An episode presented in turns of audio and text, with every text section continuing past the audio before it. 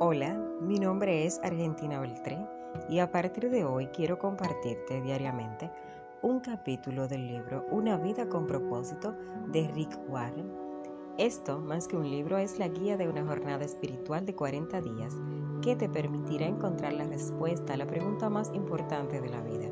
¿Para qué estoy aquí en la tierra? Al terminar esta jornada, sabrás el propósito de Dios para tu vida y entenderás el cuadro completo cómo encaja todas las piezas en tu vida. Con esta perspectiva, tu estrés disminuirá, tus decisiones serán menos complicadas, tendrás más satisfacciones y más importante aún, te preparará para la eternidad. Recuerda que debes leer este libro acompañado de la Biblia para que así puedas entender y aplicar a tu vida los mensajes bíblicos que se estarán dando diariamente. Para dar inicio, quiero leerte el texto bíblico de Proverbios 11:28 que dice, El que confía en sus riquezas se marchita, pero el justo se renueva como el follaje. Por otro lado, Jeremías 17 del 7 al 8 nos cuenta, Pero bienaventurado el hombre que confía en el Señor, es como árbol plantado a orillas de un río, cuyas raíces penetran hasta encontrar el agua, árbol al que no agobia el calor, ni angustan los largos meses de sequía. Su follaje se mantiene verde y produce en todo tiempo jugoso fruto.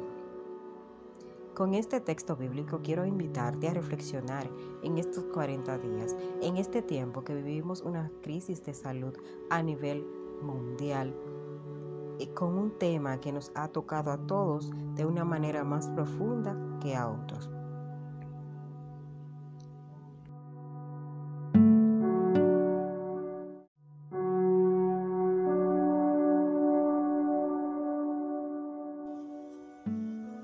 Día 1. Todo comienza con Dios. Porque todo, absolutamente todo en el cielo y en la tierra, visible e invisible, todo comenzó con Él y para los propósitos de Él. Colosenses 1:16. Por otro lado, Bertrand Russell, ateo, nos dice, a menos que se dé por hecho la existencia de Dios, la búsqueda del propósito de vivir no tiene sentido. No se trata de ti. El propósito de tu vida excede en mucho a tus propios logros, a tu tranquilidad o incluso a tu felicidad. Es mucho más grande que tu familia, tu carrera o aún tus sueños y anhelos más vehementes. Si deseas saber por qué te pusieron en este planeta, debes empezar con Dios. Naciste por su voluntad y para su propósito. La búsqueda del propósito de vivir ha intrigado a la gente por miles de años. Eso ocurre porque solemos empezar. La manera más fácil de entender el propósito de un invento es preguntarle al inventor. Lo mismo ocurre cuando quieres saber la razón de tu vida. Pregúntale a Dios. Dios no nos dejó en medio de la oscuridad para andar a ciegas. Él reveló claramente en su palabra sus cinco propósitos para nuestras vidas. Por el punto de partida errado nosotros mismos. Nos, hacemos preguntas egoístas como ¿qué quiero ser? ¿Qué debo hacer con mi vida? ¿Cuáles son mis metas, mis anhelos, mis sueños con el futuro?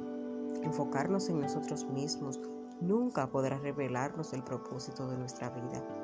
La Biblia dice, en su mano está la vida de todo ser viviente.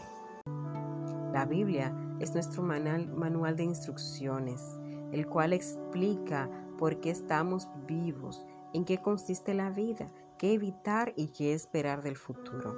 Enseña lo que ningún libro filosófico de autoayuda. Afirma que la sabiduría de Dios proviene de lo profundo de su propósito. No es un mensaje novedoso, es lo que Dios determinó para nuestra gloria desde la eternidad.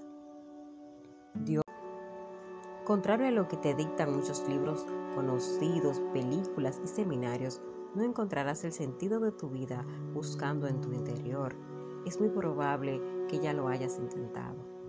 No te creaste a ti mismo, por lo tanto no hay una manera de que puedas decirte para qué fuiste creado. Un ejemplo de esto es si yo te entregara un invento que nunca has visto.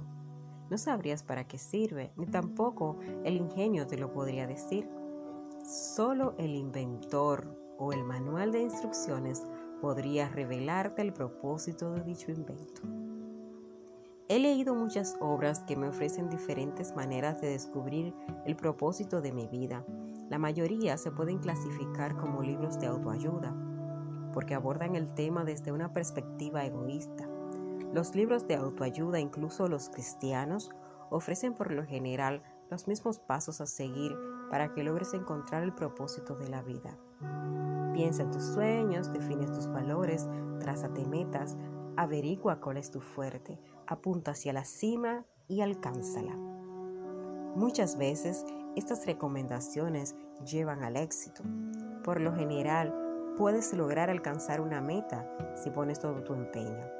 Pero tener éxito y cumplir el propósito de tu vida son dos temas muy distintos. Podrías alcanzar todas tus metas y ser un triunfador de acuerdo con los estándares del mundo y aún así no saber la razón para la cual Dios te creó. Por eso necesitas más que un asesoramiento de autoayuda. La Biblia dice, la autoayuda no es eficaz en todo.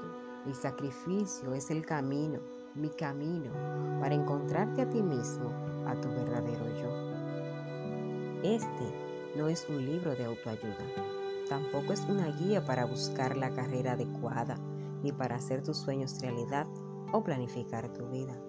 No se trata tampoco de cómo meter a la fuerza más actividades en una agenda ya sobrecargada. En realidad, te enseñará cómo puedes hacer menos en la vida, concentrándote en lo más importante. Trata sobre el tema de llegar a ser aquello para lo que Dios te creó. ¿Cómo descubres esto? Fácil. Tenemos dos opciones. La primera es especular, la cual elige la mayoría de las personas. Se hacen conjeturas, adivinan, teorizan. Un ejemplo es cuando la gente dice, yo siempre he pensado que la vida es. En realidad quieren decir, esta es la mejor suposición que se me ocurre. Afortunadamente, hay una alternativa a la especulación acerca del significado del propósito de vivir y es la revelación. Podemos considerar lo que Dios reveló en su palabra con respecto a la vida. Dios no es tan solo el punto de partida en tu vida, sino la fuente de ella. Debes ir a la palabra de Dios, no a la sabiduría del mundo para descubrir el propósito de tu vida. Necesitas fundamentar tu existencia las verdades eternas.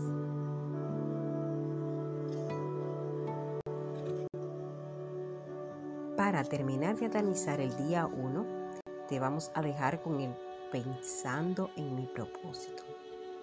El día 1, pensando en mi propósito.